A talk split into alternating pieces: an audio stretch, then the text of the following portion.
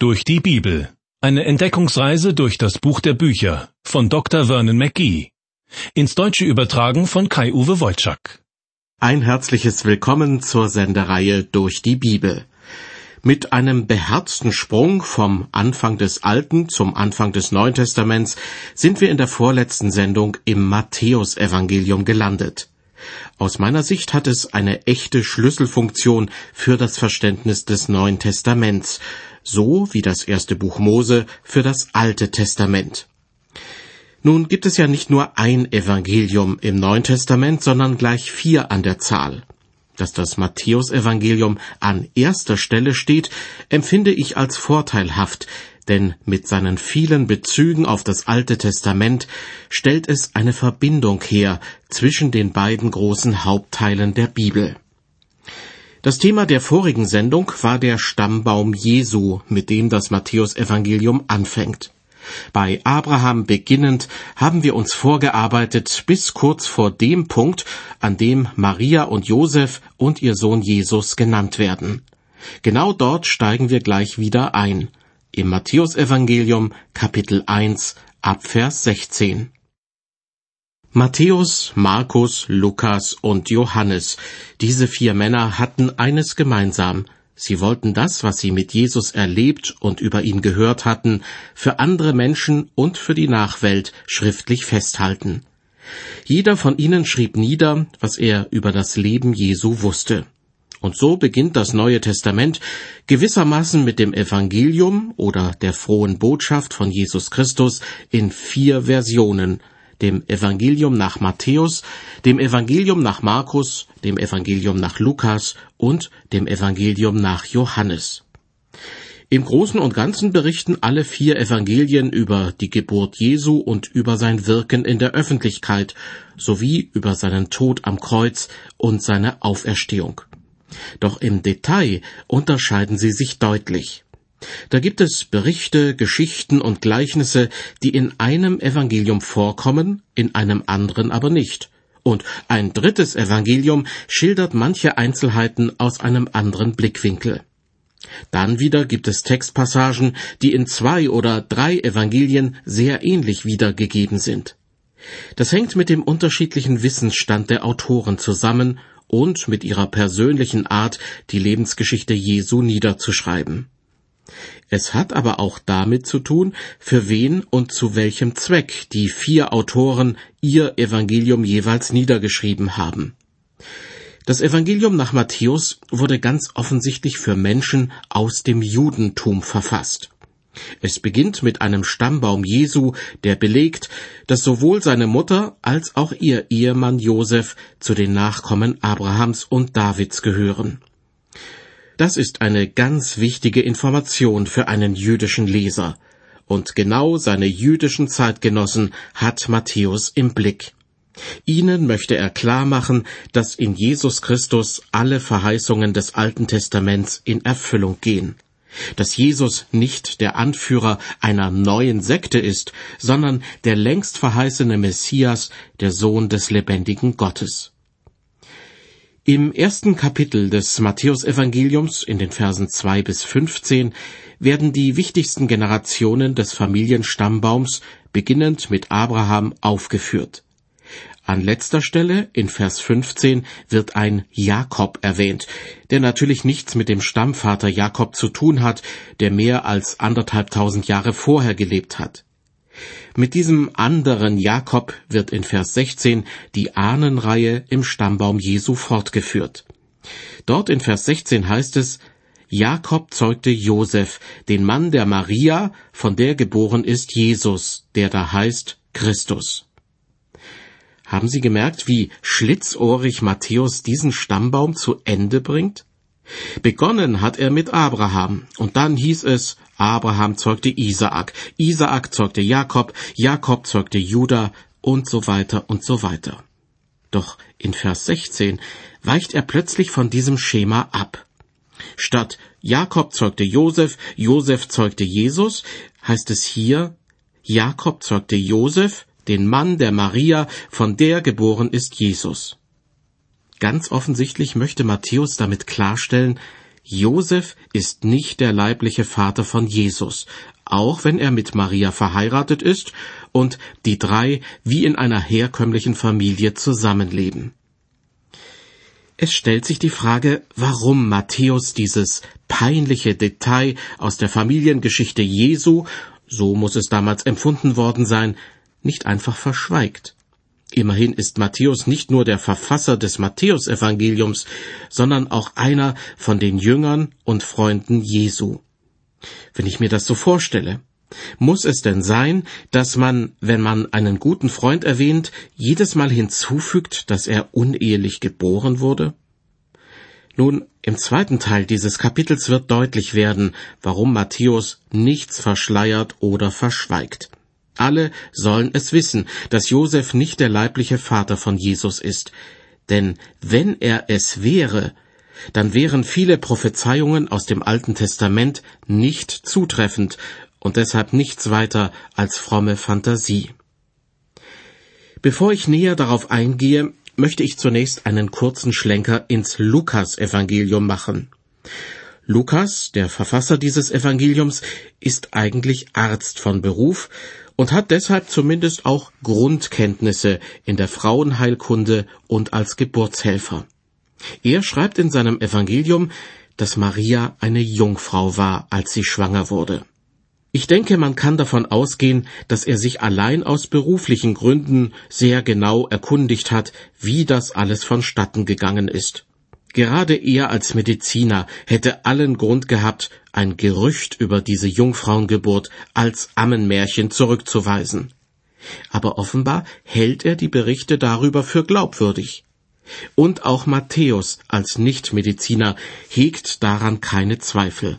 Für ihn und für Lukas steht auch fest, dass Maria nicht fremd gegangen ist. Ihr Sohn Jesus ist nicht das Produkt einer vorehelichen oder außerehelichen Beziehung. Ich kann jeden Mann verstehen, der die Idee einer Jungfrauengeburt rundherum ablehnt, besonders wenn eine Frau, mit der er noch keinen körperlichen Kontakt hatte, eines Tages zu ihm sagt Überraschung, wir bekommen ein Kind. Ein Mann, der in diese Situation kommt, hat das Recht daran zu zweifeln. Was ich aber nicht nachvollziehen kann, ist die Tatsache, dass auch manche Pfarrer, Pastoren und Prediger die Jungfrauengeburt ablehnen. Schließlich haben sie sich aus freien Stücken dazu entschieden, das Evangelium zu verkündigen.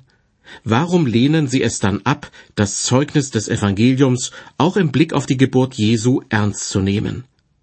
Genauso wenig Verständnis habe ich für Theologen, die behaupten, dass Maria nach dem Zeugnis der Bibel nicht zwangsläufig eine Jungfrau gewesen sein muss. Das Wort für Jungfrau, das an einer Stelle im Originaltext der Bibel zu finden sei, könne man auch als junge Frau ins Deutsche übersetzen. Es gibt auch noch andere Argumente, die gegen die Möglichkeit einer Jungfrauengeburt ins Feld geführt werden. Doch ich halte nichts davon. Denn wer so argumentiert, stellt nicht nur die Jungfrauengeburt in Frage, sondern auch die Zuverlässigkeit der Bibel.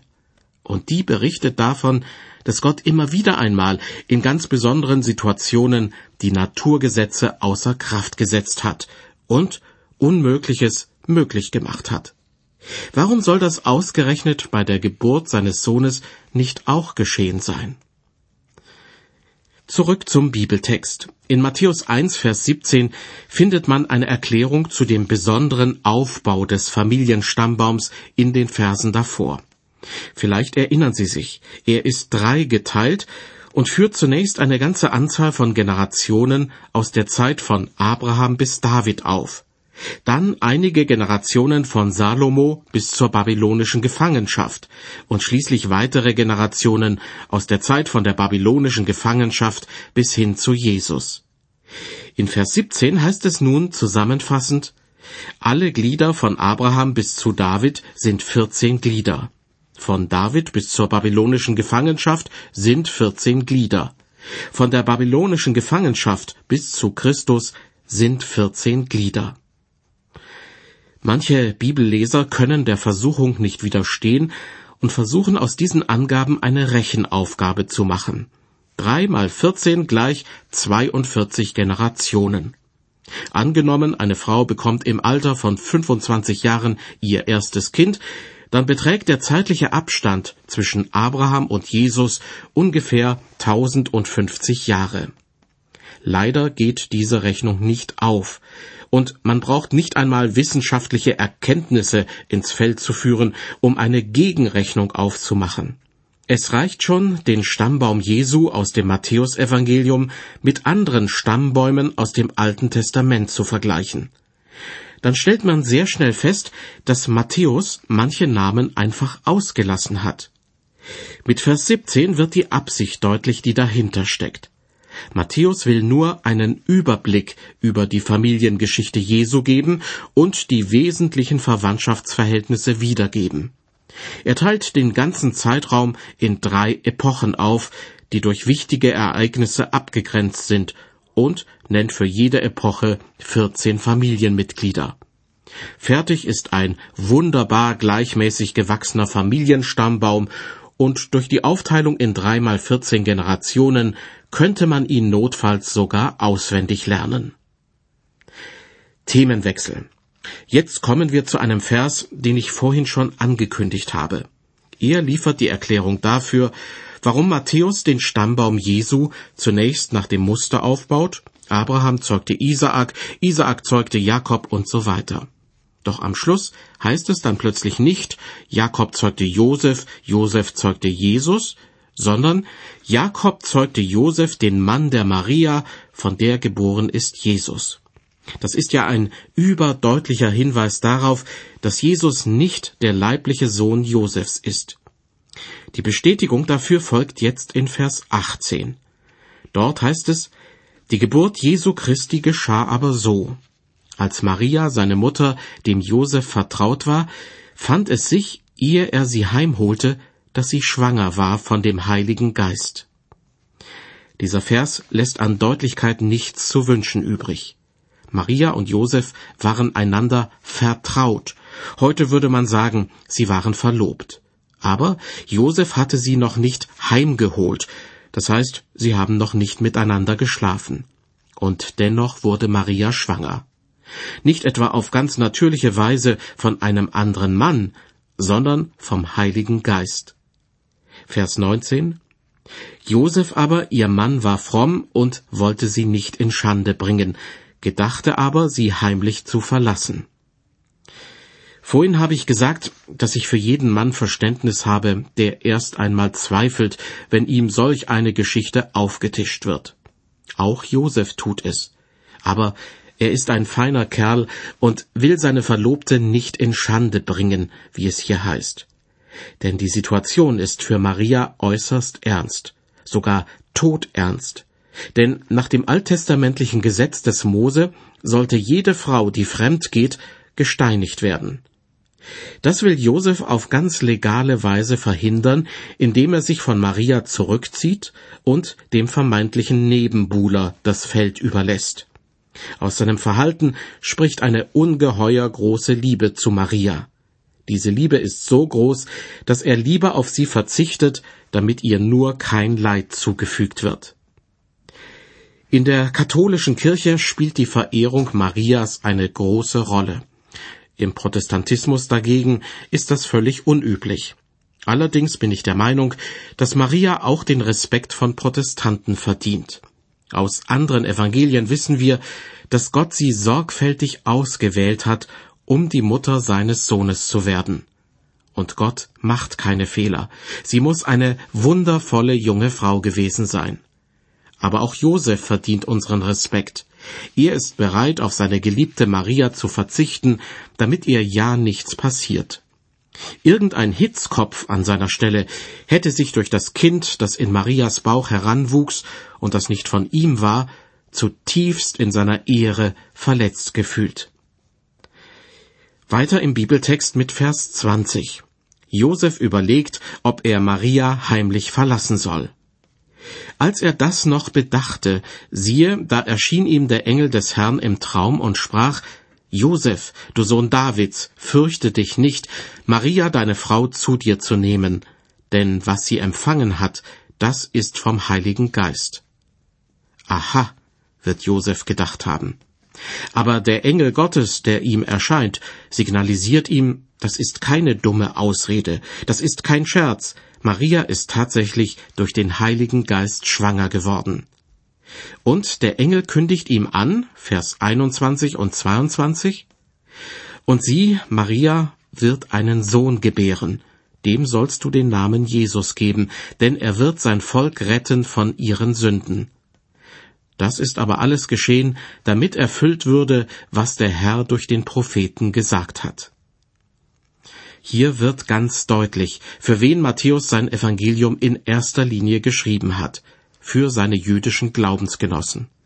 Er weist sie darauf hin, dass Jesus kommen wird, um die Menschen von ihren Sünden zu erlösen, und dass er schon von den Propheten des Alten Testaments angekündigt wurde.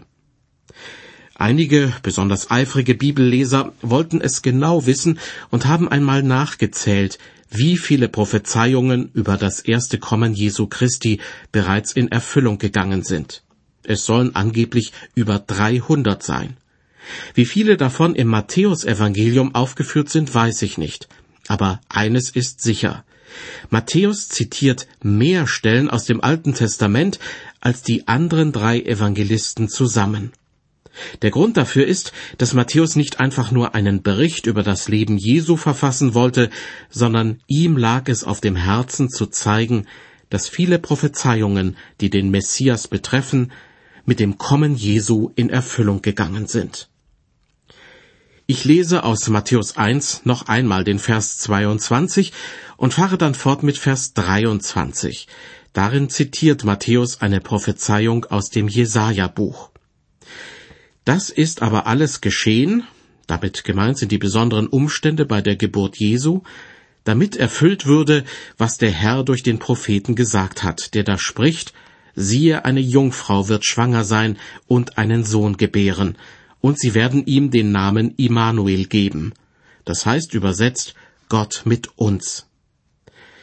Dazu eine kleine interessante Geschichte am Rande. Vor einigen Jahrzehnten saßen in verschiedenen Verlagen und Bibelwerken offenbar auch Leute, die an der Jungfrauengeburt gewisse Zweifel hatten. Und das führte zu einer skurrilen Situation. Im Matthäusevangelium wurde die Prophezeiung aus dem Jesaja-Buch so wiedergegeben, wie ich sie eben vorgelesen habe. Eine Jungfrau wird schwanger werden. Wenn man dann aber direkt ins Jesaja-Buch schaute, dann hieß es dort, eine junge Frau wird schwanger werden. Mit Fug und Recht konnten die Übersetzer der Bibel sagen, tut uns leid, aber so steht's im hebräischen Originaltext. Das Wort, das dort verwendet wird, heißt einfach nur junge Frau. Für Jungfrau ist ein anderes Wort gebräuchlich. Doch schauen wir uns mal den ganzen Vers an. Es handelt sich um Jesaja 7, Vers 14. Da ist von einem Zeichen die Rede, das Gott dem König Ahas und seinen Leuten geben wird. Ich zitiere, Darum wird der Herr selbst euch ein Zeichen geben. Siehe, die junge Frau bzw. Jungfrau wird schwanger werden und einen Sohn gebären, den wird sie nennen Immanuel. Jetzt frage ich Sie, was sollte das denn für ein besonderes Zeichen sein, wenn eine junge Frau schwanger wird und einen Sohn zur Welt bringt? Das geschah und geschieht doch zigfach, und zwar jeden Tag in jedem Land der Welt. Solch ein alltäglicher Vorgang taugt nicht als ein besonderes Zeichen. Anders sieht es aus, wenn man übersetzt, eine Jungfrau wird schwanger werden. Das ist ein besonderes Zeichen von allererster Güte. Wenn das geschieht, wird auch König Ahas aufmerken und sagen, Holla, jetzt passiert etwas Außergewöhnliches. Inzwischen übrigens sind fast alle Bibelausgaben wieder zu der Lesart zurückgekehrt, die ich für die einzig richtige halte, nämlich eine Jungfrau wird schwanger werden. Mit meiner Meinung stehe ich übrigens nicht alleine da. Etwa um das Jahr 280 vor Christus wurde in der ägyptischen Stadt Alexandria damit begonnen, das Alte Testament aus dem Hebräischen ins Griechische zu übersetzen. Daran sollen, je nach Überlieferung, 70 bzw. 72 Juden beteiligt gewesen sein. Aufgrund dessen wird diese Bibelübersetzung Septuaginta 70 genannt. Diese Männer kannten sich wirklich aus in der hebräischen Sprache und haben für die griechische Übersetzung einen Begriff gewählt, der eindeutig Jungfrau bedeutet. Ich möchte dieses Thema, über das es sich trefflich streiten lässt, nun hinter mir lassen. Allerdings möchte ich noch betonen, dass ich niemanden verurteile, der die Jungfrauengeburt ablehnt. Dennoch halte ich es für falsch, die Glaubwürdigkeit der Bibel in diesem Punkt in Frage zu stellen. An dieser Stelle möchte ich noch einmal den einen Vers vorlesen, den der Evangelist Matthäus aus dem Jesaja-Buch zitiert, und dann auf den letzten Teil dieses Verses eingehen. In Matthäus 1, Vers 23 heißt es, siehe, eine Jungfrau wird schwanger sein und einen Sohn gebären, und sie werden ihm den Namen Immanuel geben. Und Matthäus fügt hinzu, das heißt übersetzt Gott mit uns. Was für eine wunderbare Zusage. Matthäus macht deutlich, dass Gott uns in Jesus Christus ganz nahe kommt. Immanuel, Gott mit uns. Es gibt da nur ein kleines Problem. Fallen Ihnen ein paar Gelegenheiten aus dem Neuen Testament ein, bei denen Jesus Immanuel genannt wurde? Wahrscheinlich nicht, denn Jesus wurde eigentlich immer Jesus genannt, weil genau das sein Name war. Die hebräische Form des Namens Jesus lautet Jeshua und bedeutet Gott hilft oder Gott ist Hilfe oder Gott ist Rettung. Diesen Namen hat Jesus bekommen, weil er seine Leute vor den Folgen der Sünde retten will. Christus dagegen ist kein richtiger Name, sondern ein Titel. Jesus Christus bedeutet Jesus der Gesalbte. Das spielt darauf an, dass er im kommenden Reich Gottes der König sein wird, und Könige wurden früher gesalbt, wenn sie in ihr Amt eingeführt wurden. Doch nun haben wir ja auch noch den Namen Immanuel mit der Bedeutung Gott mit uns.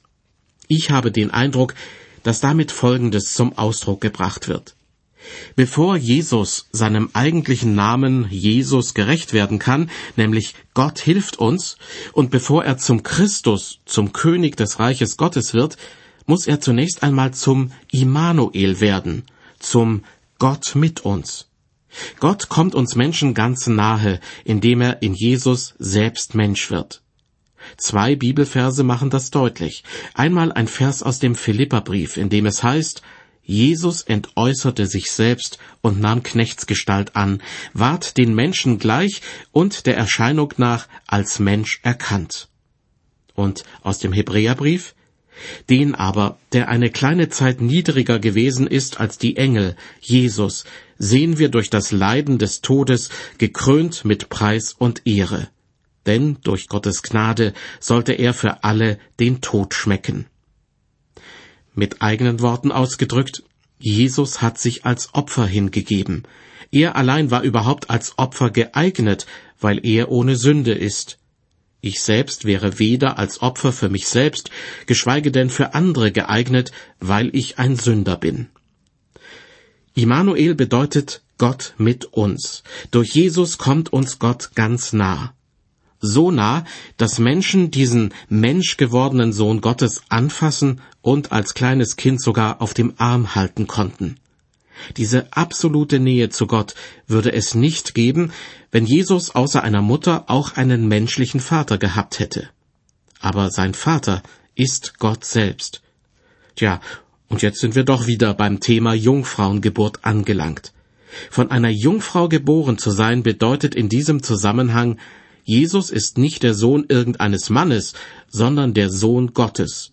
Durch diesen seinen Sohn möchte Gott mit uns, hebräisch Immanuel, sein.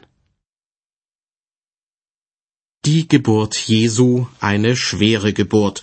Für Maria, weil sie während einer Reise ihren Sohn zur Welt brachte. Für manche Theologen, weil sie einfach nicht glauben können, dass es sich tatsächlich um eine Jungfrauengeburt handelte und für König Herodes, der auf einmal sehr unruhig wird, als er hört, dass die Leute über einen neugeborenen König der Juden reden. Bei Herodes, bei seinen engsten und geheimen Plänen machen wir in der nächsten Ausgabe der Sendereihe durch die Bibel weiter. Ich hoffe, Sie sind dann auch wieder mit von der Partie.